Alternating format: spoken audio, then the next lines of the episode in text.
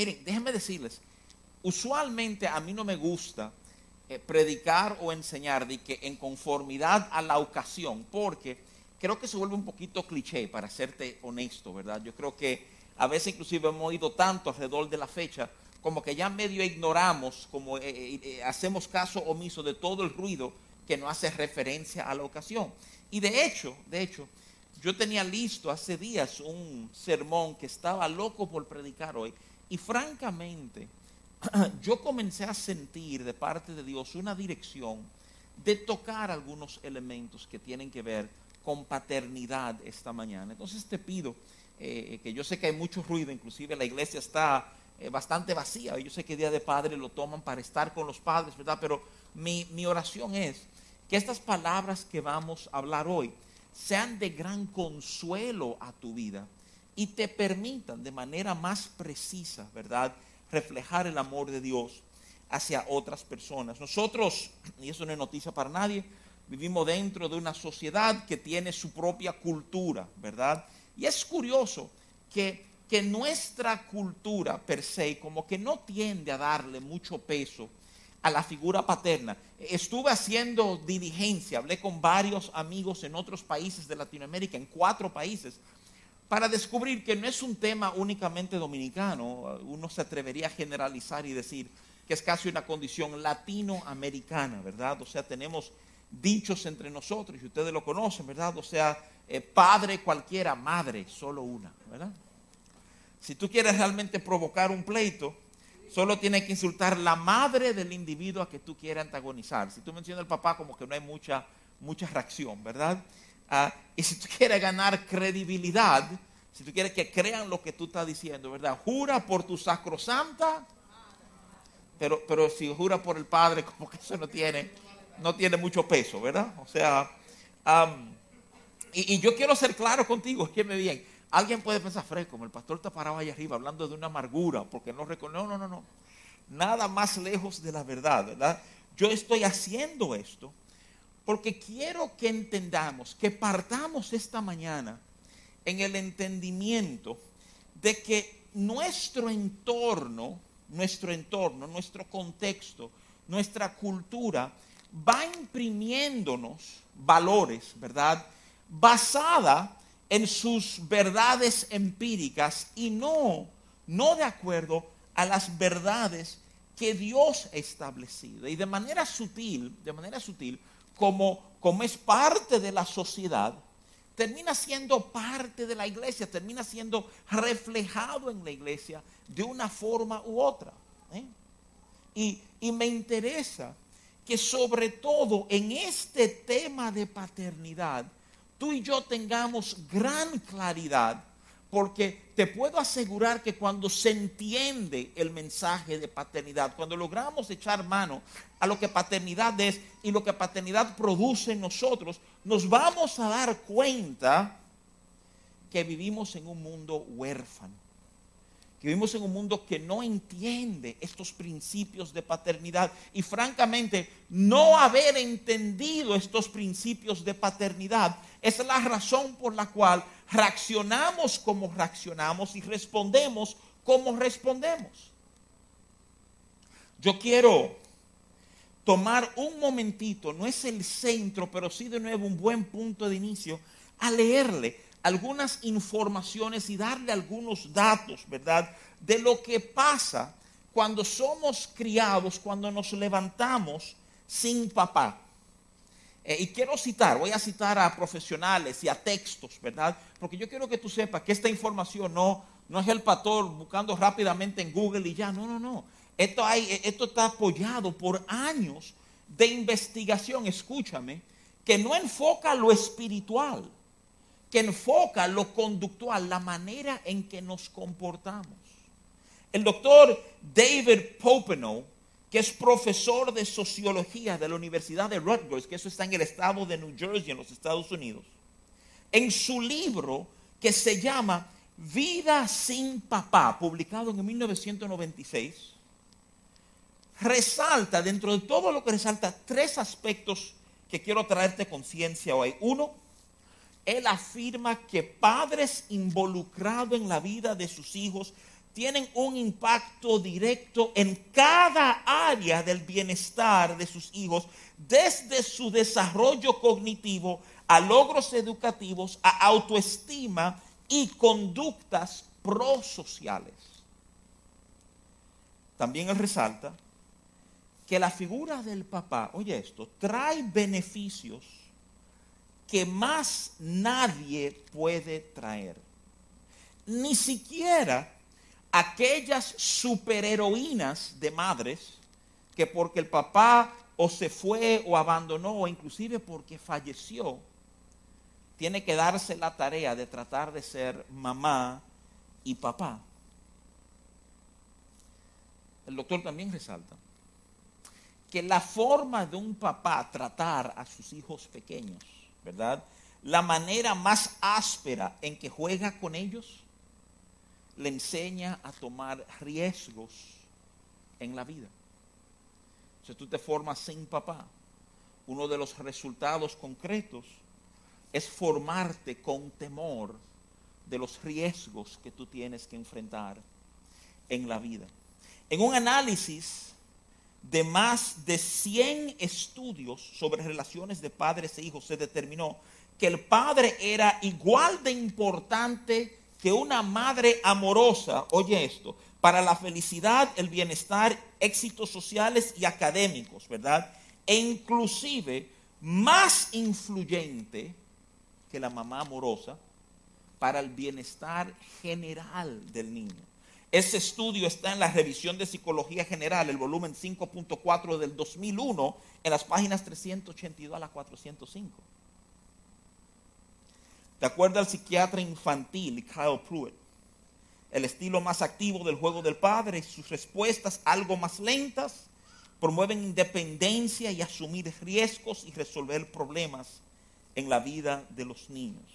Esto viene de un artículo que él publicó que se llama La necesidad de padre, ¿por qué el cuidado del padre es tan esencial como el cuidado materno para tu hijo?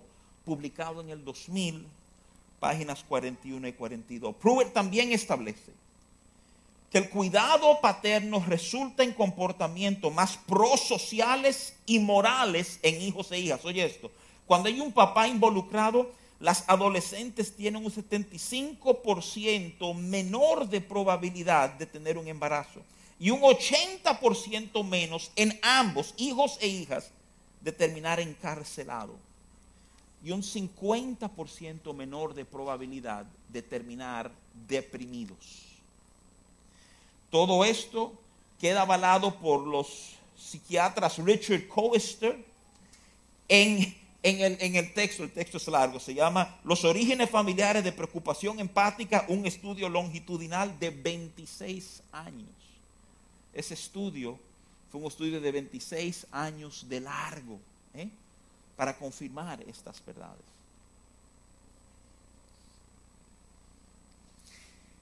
En un mundo roto, el concepto de paternidad está roto.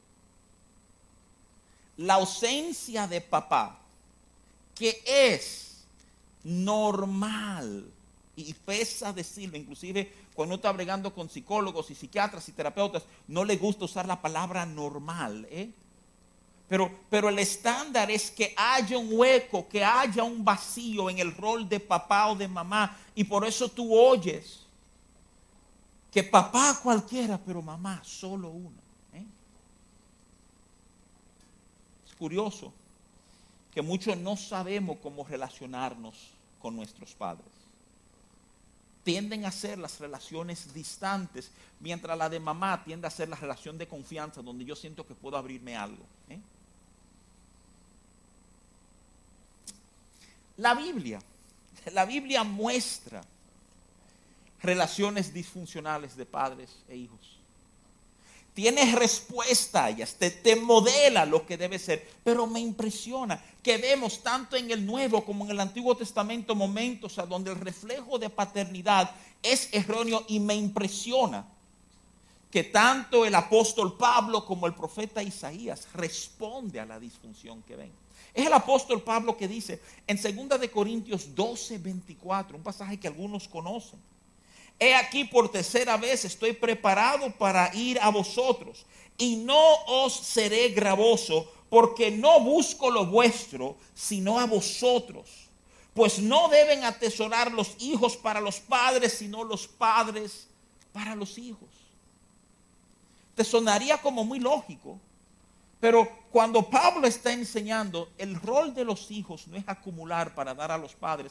La idea es que lo que los padres han acumulado pasan a sus hijos. Es un concepto profundamente espiritual. Es un concepto que cuando tú entiendes que tener papá quiere decir que han preparado cosas para ti, esto cambia la forma en que tú y yo reaccionamos y respondemos a todo lo que ocurre en la vida. Pero la realidad del caso es que vivimos en días de inversiones. Uno conoce familias que, que han tenido hijos y esos hijos son la esperanza de los padres. Porque, porque lo tuvimos fuera para que cuando él sea mayor de edad nos pida. O porque lo estoy alimentando para que sea pelotero y nos mantenga. Por favor, entiéndeme.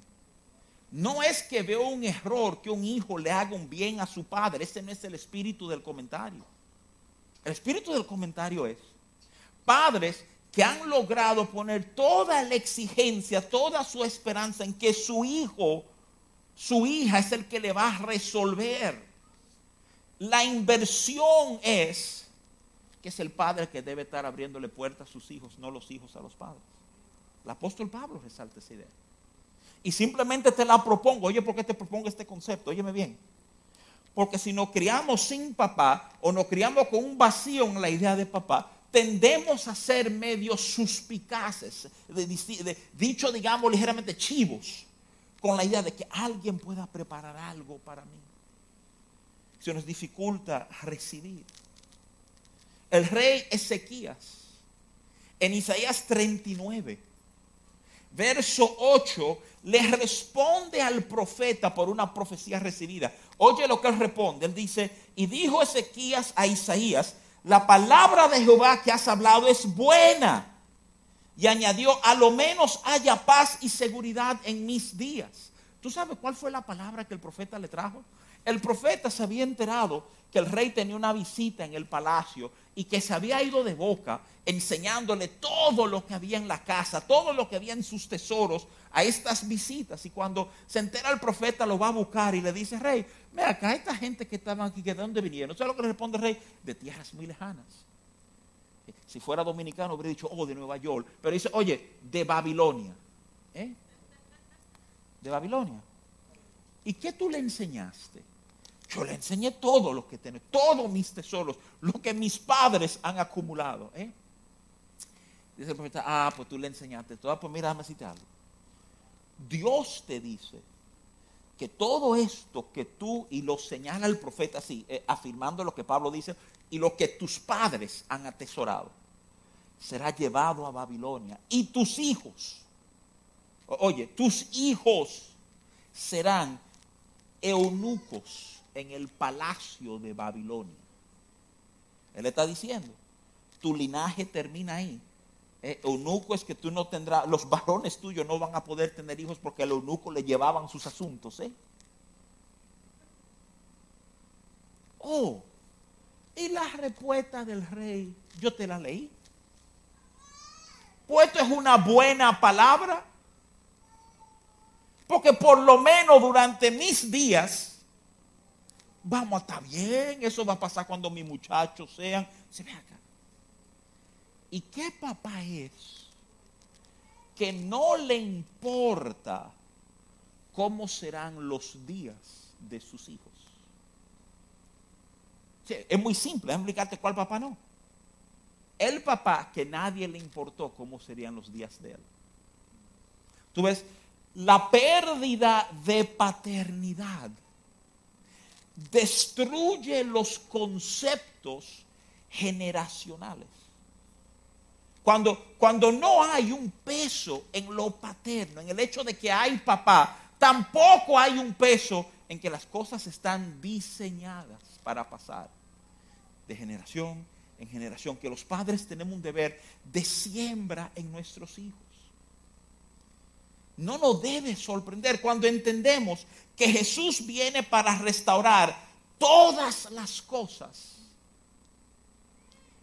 No nos debe sorprender que uno de los puntos altos en esa agenda era realmente dar un reflejo de lo que el Padre realmente es.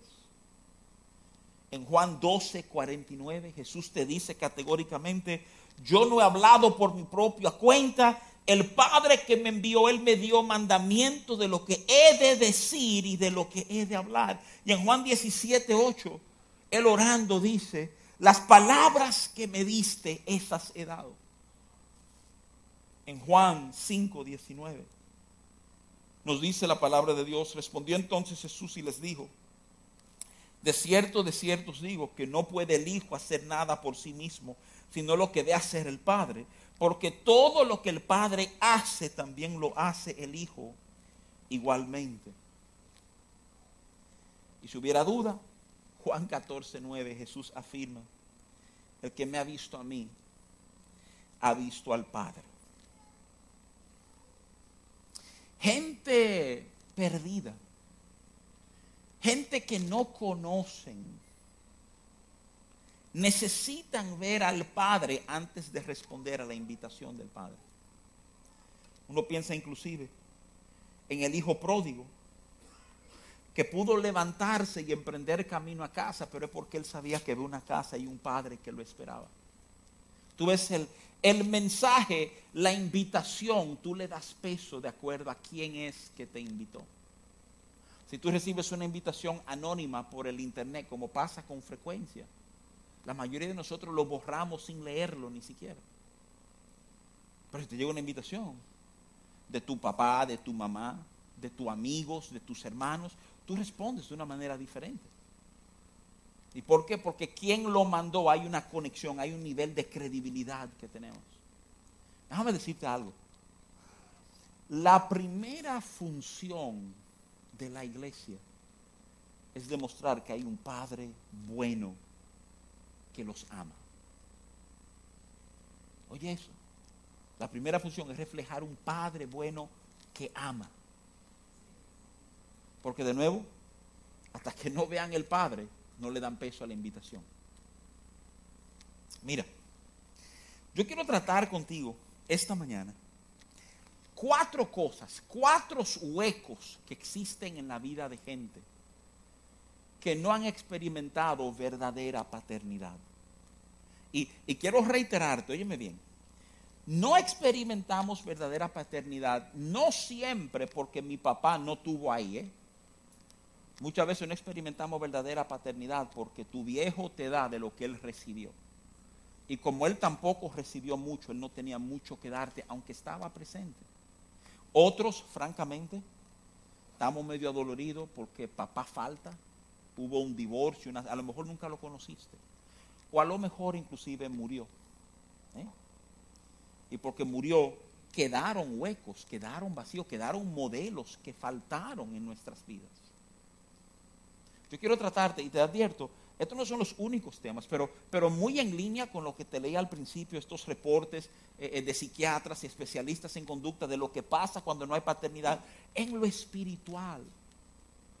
En nuestros mundos interiores hay consecuencias fuertes por no, no entender lo que quiere decir tener un padre, un padre sobre nosotros, un padre que nos vela, no cuida. E, el último detalle que quiero darte antes de entrar en estas cuatro causas, yo, yo, yo siempre recuerdo mi profesor, uno de mis profesores de terapia familiar, que decía, hablando de pérdidas, ¿verdad? Estábamos hablando de, muerte, cómo el ser humano maneja muerte. Y hablábamos de muerte, ¿verdad? Eh, que son dentro de ciclos vitales, entiéndase, hijos entierran padres y muertes que rompen los ciclos vitales cuando un padre tiene que enterrar un hijo, por ejemplo. pero cuando hablábamos del, del padre, de la muerte del papá, cuando el papá no está, la descripción que dio el profesor fue como tan vívida que siempre ha quedado en mi mente, ¿verdad? Él decía que, que, que, no tener papá, sentirse que hay papá en tu vida y es como un vacío en esa área, ¿verdad? Él decía, eso es como llegar a tu casa y abrir la puerta de tu casa y dar la vuelta y cerrar la puerta y ponerle seguros, ¿verdad? Y pestillos a la puerta, ponemos seguro y pestillo porque queremos pensar que todo lo malo queda fuera de nuestros hogares, ¿verdad? No dentro. Pero entonces decía que perder papá es tú venir, cerrar la puerta, poner los pestillos, cerrar las ventanas, asegurar que todo está seguro, mirar para arriba y darte cuenta que la casa no tiene techo. Ese es el impacto de no tener a papá que tú te sientes que a lo mejor tú puedes manejar lo que viene de frente, pero si algo vendría por arriba, ¿eh? no hay cómo defender, no hay cómo resistir. Hasta la lluvia sería una pesadilla con nada arriba de nosotros. Mira, no sé si tú te has dado una de las primeras características de no tener paternidad en su vida. El dije que iba a tocar cuatro puntos, este es el primero. Mucha gente que no experimentan el trato de un papá resisten la idea que hay un diseño para la vida. Mucha gente sin papá entiende que la vida no tiene forma, que la vida flota, como que tú puedes hacer lo que quieres, puedes manejarte como tú quieres, no hay porque, porque al no tener papá, hay un tipo de estructura y entendimiento de estructura que falta. Yo he resaltado en otros momentos, y te lo quiero decir hoy, pasajes como Mateo 7, verso 11. Mateo 7, 11 a mí me mata. Y, me mata porque pensar que es Jesús hablando para tratar de darle un entendimiento de Dios. ¿Tú sabes de qué se agarra Jesús para ayudarnos a tener un entendimiento de Dios? En la realidad de que tú y yo podemos ser padres. Mateo 7, 11 es aquel pasaje que dice, ¿verdad? Si vosotros siendo malos saben dar buenas dádivas a sus hijos, ¿cuánto más vuestro Padre que está en los cielos dará buenas cosas a los que le pidan?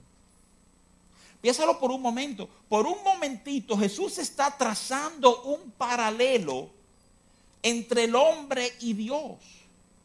Él está diciendo, hay algo que los une, hay algo que lo hace similar, hay algo que debe facilitar su comprensión de Dios. Y es, es el tema de los hijos. Si ustedes, y me gusta, que Jesús como que no esconde la verdad, si ustedes siendo malos, ¿eh? entiéndase, limitados, en pecado, sin una visión completa, si ustedes en esas condiciones se matan para hacer lo bueno con sus hijos, en otros, otras reseñas de este mismo pasaje, Jesús dice, ¿cuál de ustedes, si el muchacho le pide un pan, le da una piedra? Ninguno. ¿Cuánto más? Si esos son ustedes, imagínense cuánto más Dios le dará bien al que se lo pida. Eso rompe esquemas. Rompe esquemas porque tú descubres que muchísima gente no están convencidas de que Dios quiere darle bien. Y cuánto me impresiona de nuevo que cuando Jesús está tratando de hacer este punto, lo que Él toca, lo que Él echa mano es la realidad de tus hijos. O sea, si ustedes no maltratan a sus hijos, ¿cómo ustedes van a creer que Dios los va a maltratar? Pero mira qué cosa. Mira dónde vamos. Yo he dicho en múltiples ocasiones que la paternidad no es una dinámica biológica. La, la paternidad es una dinámica espiritual. Habla, habla de impartir lo que yo soy. De manera fascinante. Tú oyes en Génesis 1, 26, 27, hagamos el hombre a nuestra imagen y semejanza. Pero cuando tú vas a Génesis 5, versos 3 y 4, que habla de Set, el último hijo de Adán y Eva que se nos presenta, se nos dice que Set era imagen y semejanza de Adán, su padre. ¿Cómo así? No, no portamos la imagen y semejanza de Dios. Sí. Pero yo quiero que tú entiendas que el diseño es que lo que somos se nos va imprimiendo de Dios Adán, por ahí corre hasta llegar a tu papá, hasta llegar a ti. ¿Y qué pasa? Que cuando no hay visión, no hay entendimiento, no valoramos lo espiritual, imprimimos menos Dios y más de nosotros.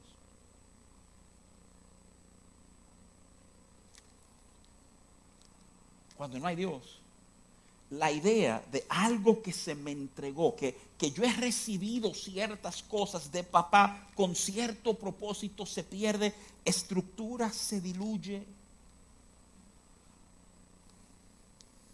No hay un diseño. El segundo elemento,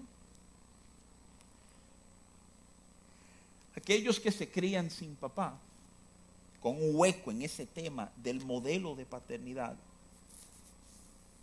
no creen que hay alguien que está por ellos de manera incondicional. Luchan cuando ha faltado paternidad.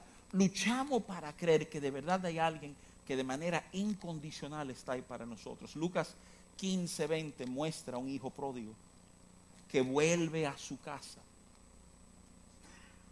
Y hay un papá ahí esperándolo.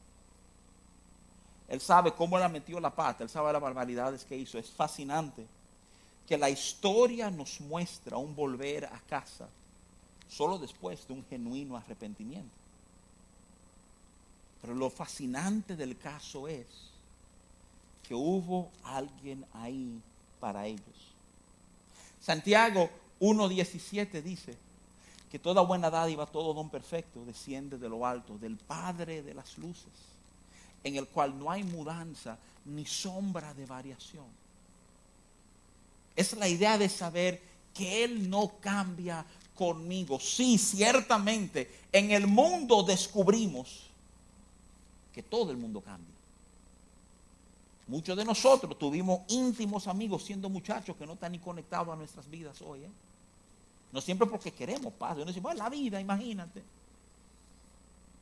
Pero sabemos que cosas cambian hay un poder extraordinario en saber que hay cosas que no cambian en la vida. Que Dios no cambia. Tú sabes, tú sabes lo que pasa cuando tú tienes un punto fijo, cuando tú tienes un punto fijo, una verdad absoluta, ahora de repente tú tienes la destreza de poder medir a dónde tú estás y hacia dónde tú estás avanzando. Tu papá estaba supuesto a hacer eso en tu vida darte la referencia de a dónde tú estás y en qué dirección tú estás avanzando. Para muchos de nosotros, como no hubo papá, falta este sentir de dirección. Uno de los elementos del posmodernismo es que nadie tiene una verdad absoluta, no hay una referencia absoluta. Y por ende, si no hay absolutos, la opinión de todo vale más o menos lo mismo. Y por ende, hay cierto resentimiento con la idea de algo o alguien estar arriba de mí. ¿eh? Pero cuando tú fuiste criado con papá, esa idea de alguien arriba de ti, tú comprendes de una vez que no es un elemento de control o de frustración o de dominio sobre ti, es un elemento de consuelo y de seguridad cuando no hay verdadera paternidad en nuestras vidas.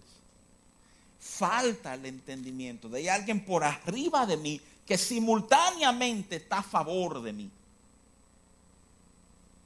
Estamos acostumbrados a ver gente arriba de nosotros. Hay jefes. Y no nos gusta esa verdad la gran mayoría de nosotros. Pero la idea de uno por arriba de mí, que lo que quiere que yo, que yo también suba, eso, eso es algo espectacular. Isaías 55 habla en esos términos. En Isaías 55, en el verso 8, nos dice Dios que sus pensamientos y sus caminos son distintos a los nuestros. En el verso 9 te lo aclara para que no haya confusión. No es que son diferentes, es que son más altos. Son, son mejores.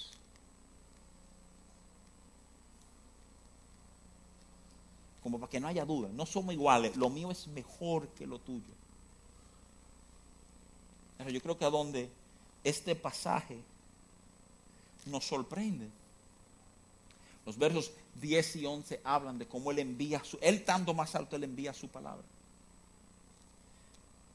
Y entonces en el 13 tú descubres que Él envió su palabra para cambiar todo nuestro entorno. Escúchame, para subirnos a su nivel. Dios no simplemente es ese Padre que está arriba de nosotros, es el que anhela levantarnos a su nivel. El, verso 13 siempre me ha tocado de manera profunda. Porque después de Dios declarar más alto son mi camino que vuestro camino, es mi pensamiento de su pensamiento, así como la palabra que sale de mí, que cumple aquello. Después de todo ese proceso termina diciendo que a donde había una zarza, crecerá un arrayán y a donde había una ortiga se levantará un ciprés. Dice literalmente, a donde habían cosas chiquitas y sin valor, resultan cosas grandes y de extremo valor. Tanto el arrayán como el ciprés son árboles de madera preciosa. Y eso lo produce Dios. El Dios que dijo estoy arriba, no estoy arriba de ti. Simplemente con la intención, ¿verdad? Como haríamos algunos de nosotros. Algunos de nosotros nuestra inmadurez, al vernos arriba de otros, tú sabes lo que hacemos, sacamos la lengua como carajitos. Yo aquí arriba y tú allá abajo. ¿eh? Dios no, Dios está arriba y su anhelo es producir en nosotros lo que también nos sube. Y cuando tú te ves, si tú no ves eso en tu vida, dices, acá, y en mi vida yo he pensado así sobre mi papá. Que mi papá está ahí tratando de alarme arriba, alarme a su nivel. Y si tú dices que no, eso es un reflejo de algo que ha hecho falta en tu vida. Esa es la ausencia de verdadera paternidad. El cuarto elemento, que son de esos elementos que cuando nos enteramos de ellos como que nos, nos vuelan la cabeza. Haber experimentado verdadera paternidad es saber que hay alguien que quiera que a ti te vaya mejor que como a ellos le fue. Oye esto, no di que subirte a nivel, es que quieren que te vaya mejor. ¿cómo va a ser? ¿De dónde te saca eso? Juan 14, 12. En Juan 14, 12, Jesús dice de esas cosas que uno ha oído a muchísimos teólogos tratar de diluirlo y no han podido. Jesús dice literalmente que el que en él cree no solamente hará las cosas de él, sino hará cosas mayores. La idea que tú vayas más lejos, que llegue más alto, que cabes más profundo. Muchas veces no podemos concebir eso. Como, como que pensamos y soñamos, sí, pero tú sabes, o sea, si llega más o menos al nivel mío, todo bien. ¿eh? Pero, pero el diseño del verdadero corazón paterno es que vaya más lejos que yo, que haga más que yo.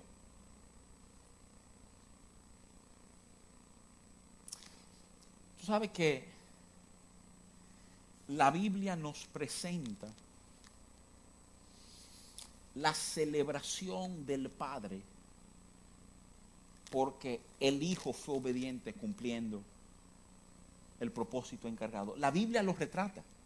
¿Tú sabes cuál es el premio que el Padre le da al Hijo por haber sido obediente a todo lo que se planificó? La Biblia dice en 1 Corintios 15 que sujetó entonces al Hijo todas las cosas ese reflejo de nuevo de un papá que al ver la madurez de un hijo le dice, ten tú y dale tú para adelante. Es un concepto impresionante. Verdadera paternidad.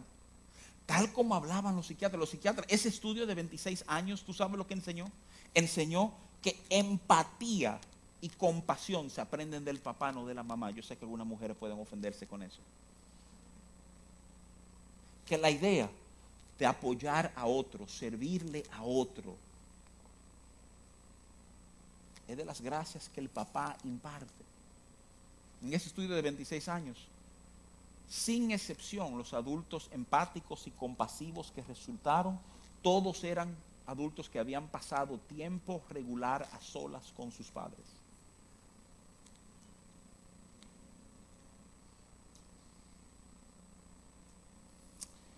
El mundo no solo necesitó un Salvador, necesito un padre. Por eso es que un Jesús resucitado le dice a María que vaya y le diga a sus hermanos que Él sube a su Padre y a vuestro Padre, a su Dios y a vuestro Dios. Esa palabra no está en un orden erróneo. ¿Cómo fuera tratar de servirle a un Dios fuera de la condición de ser su hijo? Lo que no esperaría es un fracaso glorioso. Óyeme, yo creo que todos nosotros, de una manera u otra, cargamos carencias paternas, haya atado papá o no, porque es un mundo roto. Algunos cargan cosas más profundas, más marcadas. ¿eh? Eso es lo que quiero decirte hoy. No estamos condenados a vivir con esas carencias. Aprender a abrazar a Dios como tu Padre y vivir en la realidad de que yo tengo papá. Óyeme bien, óyeme bien. El tuyo puede estar en un cementerio. Tú tienes papá que vela por ti, que guarda por ti. De tal manera que el cuidado de aquel hombre no era más que un mero reflejo del cuidado que éste tiene por ti. Que nuestras inseguridades y nuestros temores, nuestra inhabilidad de tomar riesgos, que nos ha frenado a muchos. Y, fíjense que me incluyo, ¿eh? Yo he tenido que traer gente muy específica a mi vida para enseñarme a tomar riesgos. ¿eh? Y ahora entiendo que ese es el corazón de él.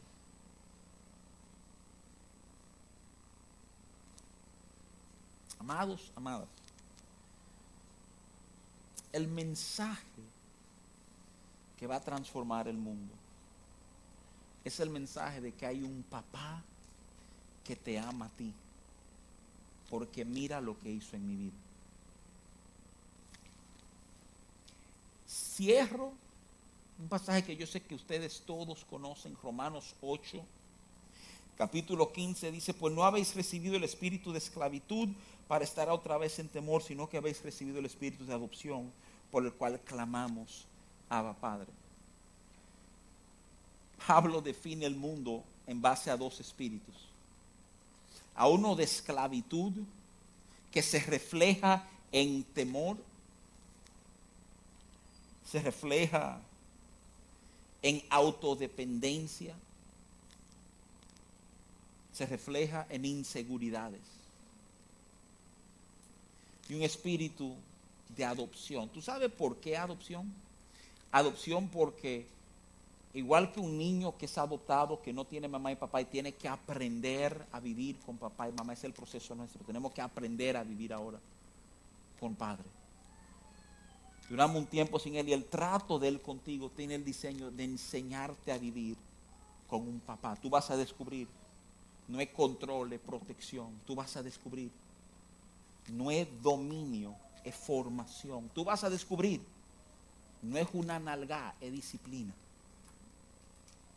Y tú vas a ir descubriendo que en todo esto hay un proceso de formación que te va. ¿Y por qué hay que formarte? Porque hay un propósito, porque hay un fin, porque hay un diseño. Nos estamos preparando para eso. Esta misma semana, yo sé que muchos de ustedes lo saben, ya están corriendo los Juegos Olímpicos en Japón. Y pensaba esta mañana temprano mientras leía las noticias, como para muchos de estos jóvenes, esta es la culminación de cuatro años de esfuerzo indetenido. ¿eh? Han pasado cuatro años siendo formados porque saben que este momento llegará y su momento llegó. Óyeme bien, tu Padre Celestial te está formando porque te ama. La palabra dice claramente que nos disciplina porque nos ama. Me encanta que en el libro de Hebreos está ese boche que suena medio vulgar inclusive en nuestro contexto. No sois bastardos, es como decir, eh, no es verdad que ustedes son aquellos que no tienen papá. Y porque hay papá va a haber disciplina. Eso es una mala palabra para muchos. ¿eh? Y todo eso porque hay propósito. Mira, yo quiero orar esta mañana. Y te pido que te pongas de pie, te pido que me acompañes. Quiero orar pidiéndole al Señor dos cosas. Pidiéndole al Señor que traiga a nuestro entendimiento las carencias que tuvimos por la figura de nuestro Padre. Quiero que seamos capaces de reconocerlo. Porque, óyeme bien, porque hasta que no reconocemos lo que hace falta, es muy difícil pedir como conviene. Tú puedes estar pidiendo algo que corresponde a un segundo nivel sin darte cuenta que no hay fundamento en esa área de tu vida. Y segundo, quiero que oremos para que aprendamos a vivir la realidad de tener un Padre celestial en nuestras vidas. Amén. Tienen sus rostros ahí donde están. Señor, muy probablemente a lo largo de esta mañana nos sentimos retratados. Pudimos identificar elementos en nuestras vidas de alguna carencia por no tener papá.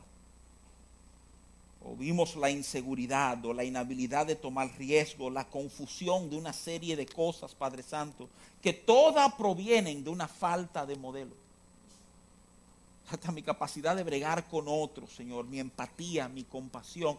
Yo puedo pensar en cosas que faltaron. Y no siempre porque papá fue negligente, sino porque en muchas ocasiones él no tenía que dar, porque él tampoco recibió.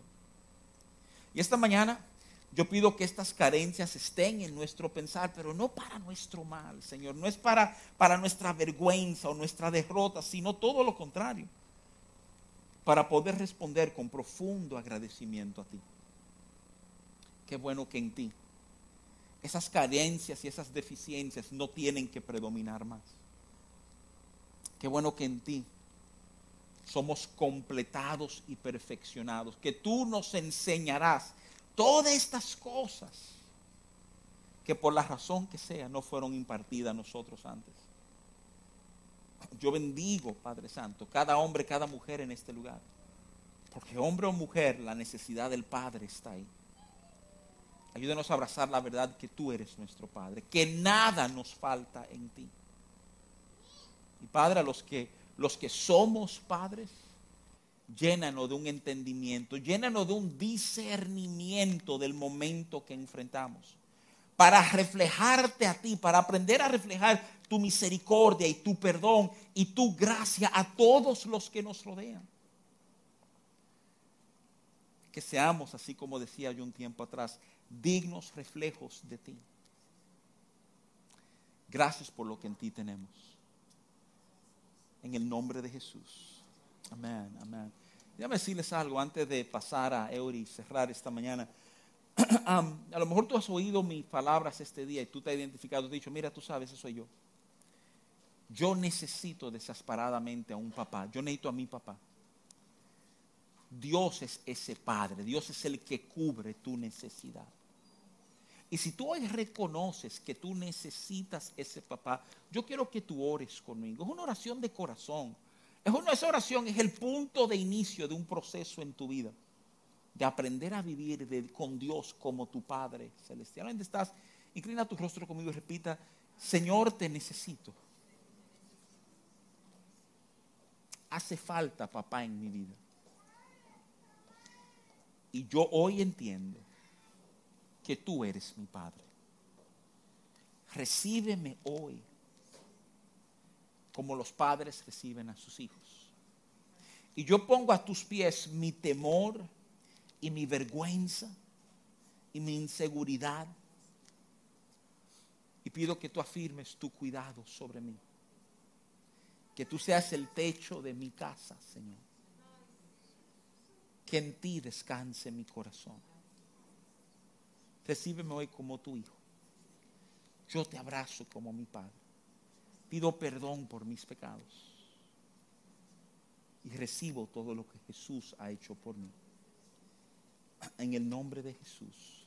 Amén, amén, Pero tú sepas, si tú has hecho esa oración de corazón, hoy comienza algo diferente a operar en tu vida. ¿eh? Hay un proceso de Dios formarte. Búscate una iglesia donde te hablen la palabra de Dios, donde te modelen estas verdades. ¿eh? Que Dios te bendiga grandemente. Y una vez más, padres, feliz Día de los Padres. Bendiciones.